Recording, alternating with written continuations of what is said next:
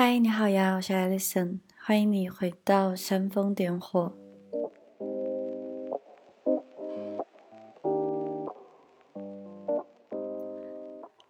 今天要跟大家分享的，这是今年春天以来的冥想的体验。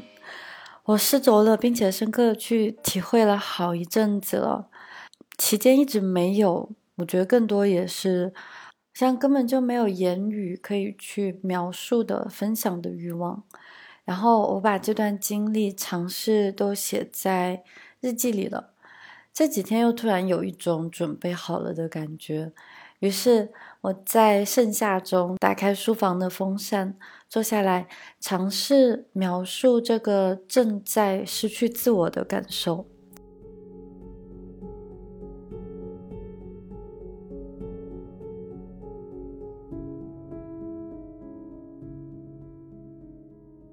我要事先说明一下，虽然这种感觉与认知是源于静坐冥想的练习，但是我的这一切的感受与通悟，却并不是说一定带有灵修的宗教性，甚至我认为它跟传统意义上的灵修都不能够直接挂钩。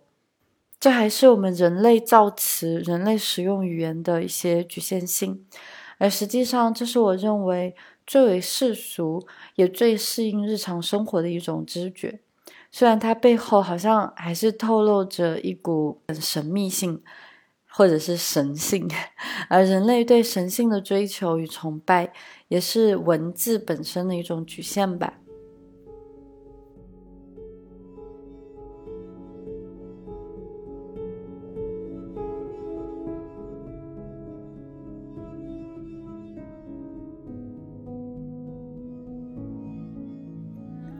事情是这样的，我从二零一八年起开始比较有序的去习练冥想，每天练习的时间倒也不长，嗯，其实也不是每天都例行一定去完成。准确来说，在更多时候，我还是需要给自己打气，要设置一个闹钟，才可以坚持下去，才可以顺利完成。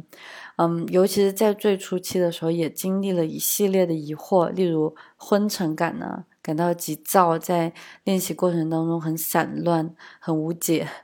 那最好的状态大概是，只是在一系列的呼吸法或是一些入门技巧当中，让我暂时稳定下了心境。当思绪万千穿行而过的时候，我的大脑要么陷入其中，要么就暗暗责备自己，怎么还是混乱无比啊？我在这个最初的阶段里，有短暂的进入过空的时候，但是并不常见，也没有什么大彻大悟的引导。直至今年春天，我又阅读了一遍我之前写过的自我觉醒系列的五篇文章，我还花了，我还特地花了两篇上下文。来写作关于无我这个话题，但是我心底里是知道的，我其实并不真正理解，或者说并没有体验过字面意义上的这个无我。我的自我仍然是在那里，我只是从自我，我只是从标签或者是自由意志的角度去探索一下自我是否是一个幻象，对吧？所以说对无我很好奇，但是也无计可施。我在今年年初。有一次入睡以前，我平躺在床铺上，进入到黑暗中。那天晚上的脑袋比平日繁忙一些，滔滔不绝的千言万语。倒不是说我有什么要特别去追寻的思绪，我没有特别在想什么，也没有什么具体的烦恼在萦绕。只是感到脑袋里面好忙碌，好忙碌啊，好像是神经连接，就像是繁忙的高速路那种一缕缕的呼啸而过，我根本就看不清怎么回事。然后下一道列车就又来到了。我记得那天我甚至突然睁开双眼，不禁感叹道：“哇，我脑袋怎么这么吵啊？”接着又有一个念头升起：要是我可以关闭大脑就好了。后来发生了什么，我不太记得了。应该是有顺利入睡，但是那种脑袋里面忙得不得了的场景历历在目。最神奇或者说比较有趣的是吧？我特别明晰的感觉到大脑的忙碌以后，恰恰让我在接下来的日常生活里对其更加有所警觉。我以前都是那种要付出一定的努力与专注，才可以说在静坐的时间里去捋顺一下思绪的方向和浓度，是那种经典的点名法的技巧啊，就是看见自己所想，尽量不做评判，然后标记到一个个想法即可。是飘过的思绪呢？升起的情绪，还是在思考呢？等等。通常来说，在状态良好的一次练习里，脑袋里面的想法会在观察下随即遁形，短时间内是无迹可寻的。但是睁开双眼，我又回到生活的具体里，万千思绪的纠缠又仍旧无处不在，而且我的情绪还时刻受其牵引。整体来说，要么是担忧不可知的未来。要么是记恨不可变的过去，是冥想初学者都很熟悉的那种。好像在冥想的时候很安静，冥想过后生活又回到一团乱麻中去了。简单来说，就是在很长时间都把冥想的练习留在了另一个时空里，留在了我要闭上双眼，要双腿相盘坐下来的那个时间里。当然，这对于探索自身大脑的初学者来说都是必经之路。我们更无需责备自己意志力薄弱，这本来就是闯关的开始嘛。挑战一定是有的。在过去的一年来，我经历了一段低谷期，也和大家分享过了。其实，这所谓的低谷，也正是我的脑袋里面充斥着与自我不可调节的矛盾，好像旅居还是定居是一个致命的决定。一旦妥协，那么我的一切信仰便要分崩离析。再加上我在近几年来越发的不再去坚守一个信念了。就我在此前在写作、在创作的时候，好像都有一个核心的主题，就是诶，我们要抛开牢笼，我们要跳出社会的世俗，尤其是社会的规范。但是我现在也并不认为所有人都应该去追求，好像我所珍贵的自由。于是。曾经好像被我妖魔化，让我树敌的人生观也被我化解了，但是这并没有给小我，没有给自我带来解脱，我反而感到失落。那种曾经双眼放光、手握信仰的力量被抽空了。我意识到这其实是感到气馁与迷茫的缘由。我不再为了某一种生活方式而战，更无意去宣扬或是打击某一种意义感，好像一切都是最好的安排。然而那一年来，我其实还没有准备好，我还紧紧握着之前打磨好的兵器，我不愿意就此罢休。现在看来，这正是在抛弃自我的一部分。我们放下信仰的时候，它其实是如此的恐怖，如此的令人心惊胆战。但是，一旦此前的自我被清理过，一旦我肯放下曾经紧紧抓住不放的东西。更深更远的路便自然而然地铺展开了。这一次少了那种多巴胺劫持的痴迷与兴奋，多了窥见我打引号啊真相的一些震撼与平静。如果可以为冥想的练习所产生的洞见做出分级的话，在我看来是这样的：我们在第一层的练习当中，是通过一系列的专注的技巧。习练者可以意识到脑海中无时无刻都在流动的思绪，哎，这是最开始感觉到大脑的想法其实是不由自主而产生的。第二层级的练习在于点破这些来来去去的念头，也不轻易被其牵引了，有个放得下的过程了。第三层是突然看清一切思考与认知皆是造梦，并非一个真实的自我。这像极了看山不是山，看水不是水的阶段吧。第四层的在于小我的分崩离析，彻底解除与大脑想法的认同。这一过程通常伴有剧痛，也同时带来狂喜。继续走下去，便是从小我的死亡中重生。看山还是山，真正的进入随遇而安，根本不挂念快乐，也不躲避痛苦。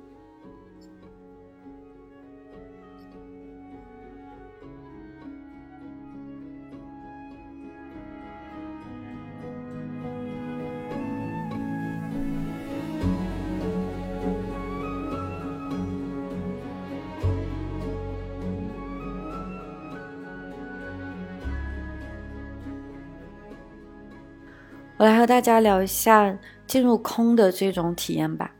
通常来说，在一次静坐的时间里，我的一个练习步骤是这样的：一般我会先借助一些观呼吸的方法，将状态稳定，从止进入，就是我们中文当中停止的那个止，是佛学中的正念冥想练习 s h a m a t a 奢摩他，好像是这个翻译。有时候我们在冥想的练习过程，尤其是前期，基本上都是尝试在休止，只是试图让全然不可控的大脑回到专注。而又有一些时候，我能够感觉到心如止水，那些隐蔽的骚动与欲望都一一消散。而在这个前提下，我才会进入观，也就是被称为 vipassana 的一个步骤。有时候是清晰的看见漂浮不定的思绪来来往往，也有视觉的车水马龙，几乎是毫无间隙的穿梭流动。又有时候发现这一切大脑的印象，或是说神经元的激烈连接，都无法粘着在一起。它们在出现的刹那便又消失不见，只是源于生命存在的源头而又一次迸发。我最开始体验到空的时候是这样的。有一次，我有意识的去等待，去等待下一个念头的出现。我等啊等啊等，也不知过去了多久，它终于出现了。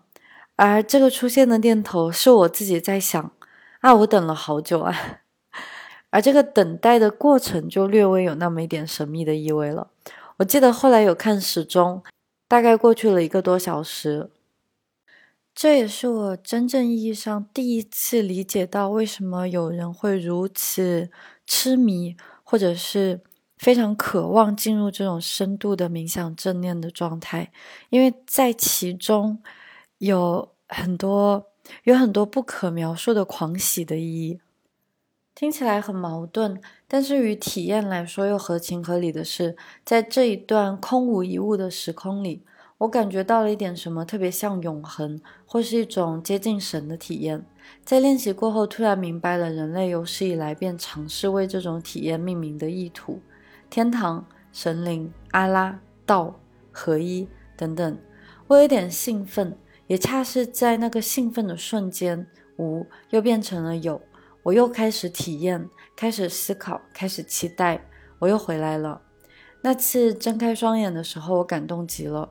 可是我第一次感到无法描述，因为一旦开口，一旦借助了语言，我发现自己不可避免的在日记里也会用到这样的词汇：宇宙、真相、神。但是我又很清楚，他们并不是我真正所体会到的没有东西的东西。那时我不知道的是，这种空的体验将给后来的我带来最深刻的恐惧。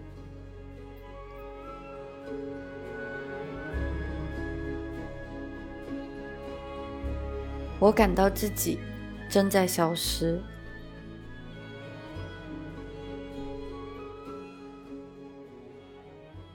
有一次练习的时候，坐下来，没有盘起双腿，不需要任何意义的形式，只是一个刻意的观察自我的静坐时间。我尤其是在今年来以后，在冥想时就不像往常那样非常刻意的，一定要双腿相盘，一定要坐在地板上，做到形式。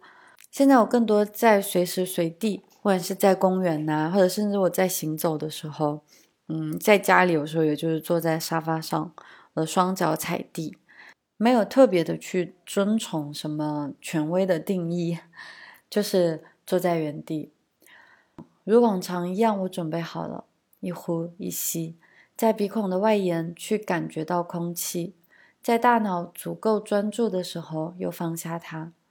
过了好久，也没有图景，没有思维。我不知道这样做了有多久。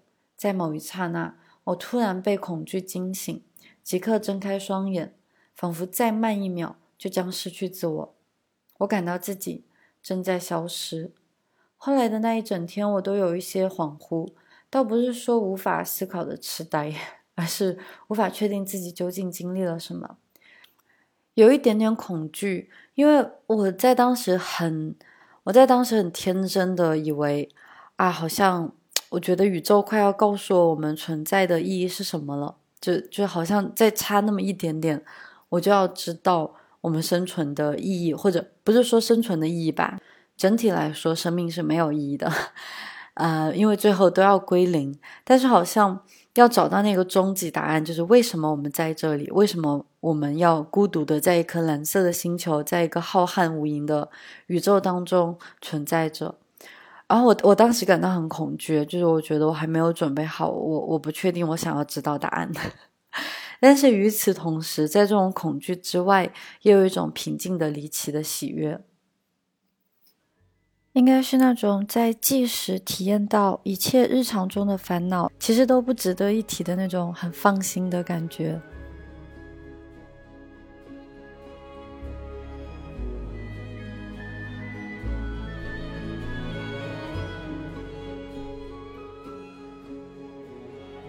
后来，在更多的练习中，我渐渐明白，那个瞬时的存在危机的恐惧，源于我的自我，我的小我是 ego，是大脑费尽心思为我编造的这一生的故事。它包含我的回忆，要尽量连贯，好让我知道自己是谁。它还包含了一系列复杂又常常矛盾的观点，要锐不可当，否则我就懒得去捍卫这些理念了。它还包含着一整套情绪反应的路径。让我在最短时间内找到最大的存活概率，而这份自我，尤其是我本人对其的认同，在持续的空之境里感到了威胁，因为它就快要被看透、看破，快要被打碎了。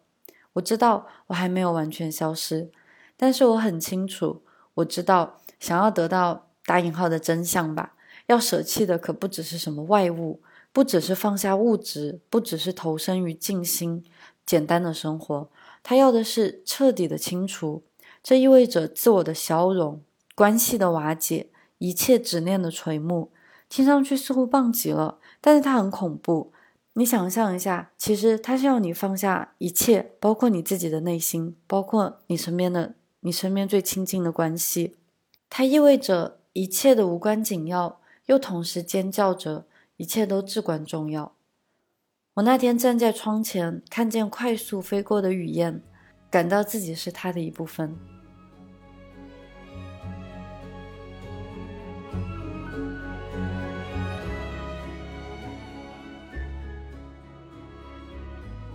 如果用智识，我们用理智来解释这个阶段，我很明了它是什么。我们在古书当中也看过很多次了，它像极了涅槃的前奏。我们总望着重生，却忘了在那之前必定是死亡，是牺牲。我也知道，若真的有勇气与能力去完成自我的消除，我还会回来。我正在看山，不是山。要具备一些信仰，才有愉悦的胆量，再回到看山还是山的。如果我真的可以相信前人的开悟经历，那就要秉持抛弃自我的信念。我知道，我当然知道，甚至在过去的几年还有点骄傲的知道，我的情绪不是我，我的认知也不是我。但若真的要将自我全然的消除抹除，还是有一些犹豫与迟疑的。在这段经历过后，嗯，我确实也感觉到了在日常当中，在日常生活中的。非常细小的变化，它不是说那种天翻地覆的，我感到自己很强大，就好像我过去在写的，它它真的非常的细碎。一方面是我开始更更容易察觉到在日常生活中的胡思乱想，也时常发现自己思绪会困，会陷入到困境。例如和非常要好的朋友聊天时，对不同看法的争论，我尤其看见自己会固守己见。又瞬间看见对方也在抱残守缺，这场辩论毫无意义。我的防备卸下来，开始真正聆听对方的想法，而且终于不再是虚伪的去迎合他，而是真诚的至少尝试理解了他。而且更重要的是，我所持有的观点没有那么重要。还有，在独处时，可以非常清晰的看见欲望的滋生，是一种渴望分心的行为。要么抓住手机去刷显而易见令人会沉迷的社交网络，要么拿起书读起不太令人察觉的分心之物，又或者是无休止的播放着什么电视剧、播客、社交平台的长内容，什么都好，就是不愿意存在于安静之中。我看着自己都觉得真有意思。我对我最近我最近非常喜欢呃 HBO 的那个美剧叫《继承之战》，好久没有像这次这样刷剧刷的这么爽了，很过瘾。但是在观看的整个过程，还有包括我想要去看剧看剧的这一份心情，也随时随地被我亲眼的看见，这个就很有趣了。那一方面是对自我的情绪与思路都更加敏锐了。至少我不需要坐下来冥想，也常常自主的进入到内观的状态，而不再是事后过了好久以后的后知后觉。另一方面，我发现自己正一层层卸下铠甲，我想要的东西又变得越来越少了，几乎要进入到无了。我突然有一种全然接受了自己的感受，我不想去做什么自我提升，我做运动也不是为了身强力壮，要健康长寿，更别说锻炼好身材了。我也不想去什么更多更多的地方，去幻想另一种可能失去的生活。我彻底的接受了我所是，我所有，我所见，我所念。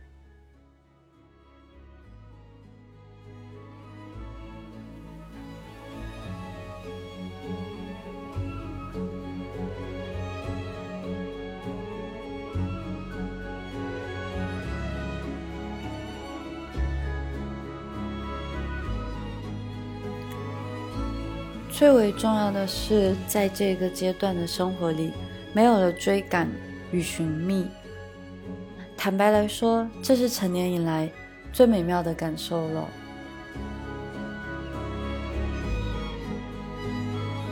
我啊，是如此的无关紧要又至关重要。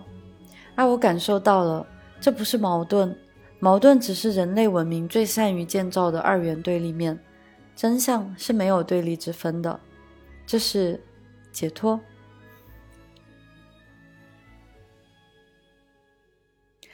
这是最近的一些冥想的分享。如果要完全去总结的话，其实这一切正在发生。我不知道它会走向什么样的方向，我也不知道这样的时间会持续多久，但是都不重要。因为每一个当下都变得可观察，都变得有趣极了。我也感觉到我终于准备好了，所以在播客的尾声，我也宣布一个起了一段时间的念头，但是一直没有开始执行，甚至不知道从何下手的一个小小的计划。在这个阶段，我突然有了更多分享或是去引导的心境。趁着在兴头上，我将推出一对一的冥想引导计划。如果你有意进入冥想的初学，或是更加深入自己的练习，可以添加我的工作号进行报名。可以在播客的 show notes 当中，在详情当中可以找到工作号的联系方式。那一对一的冥想引导，一定首先会限制一定的人数报名量。嗯，特别之处是在开始练习以前，有一次一对一的深度聊天，我也会发一个问卷给到学员，让我先理解你目前身处的状态，由此进入更精准与更觉知的练习里。简而言之，是会进行四次四十五分钟的面对面的线上冥想，在每一次的练习过后，也有更多的跟进，所以感兴趣的话可以报名。然后同时，如果之前有报过全套冥想订阅的用户，可以享受一对一的八折优惠。这个一对一的冥想引导，必然不是下一个阶段，好像我要搞的什么商业计划，不是这样的。我也非常期待，或者说是产生了很多的好奇，我想要更加深入的也走向你们，可以产生更多的连接吧。惠特曼有这样一首诗。我沉着、悠闲地站在自然界，作为万物的主人或主妇，直立于非理性的生物当中，像他们那样充盈、那样驯服、那样善于接受、那样沉静，发现我的职业、贫困、坏名声、缺点和罪恶，并不如我想象的那么要紧。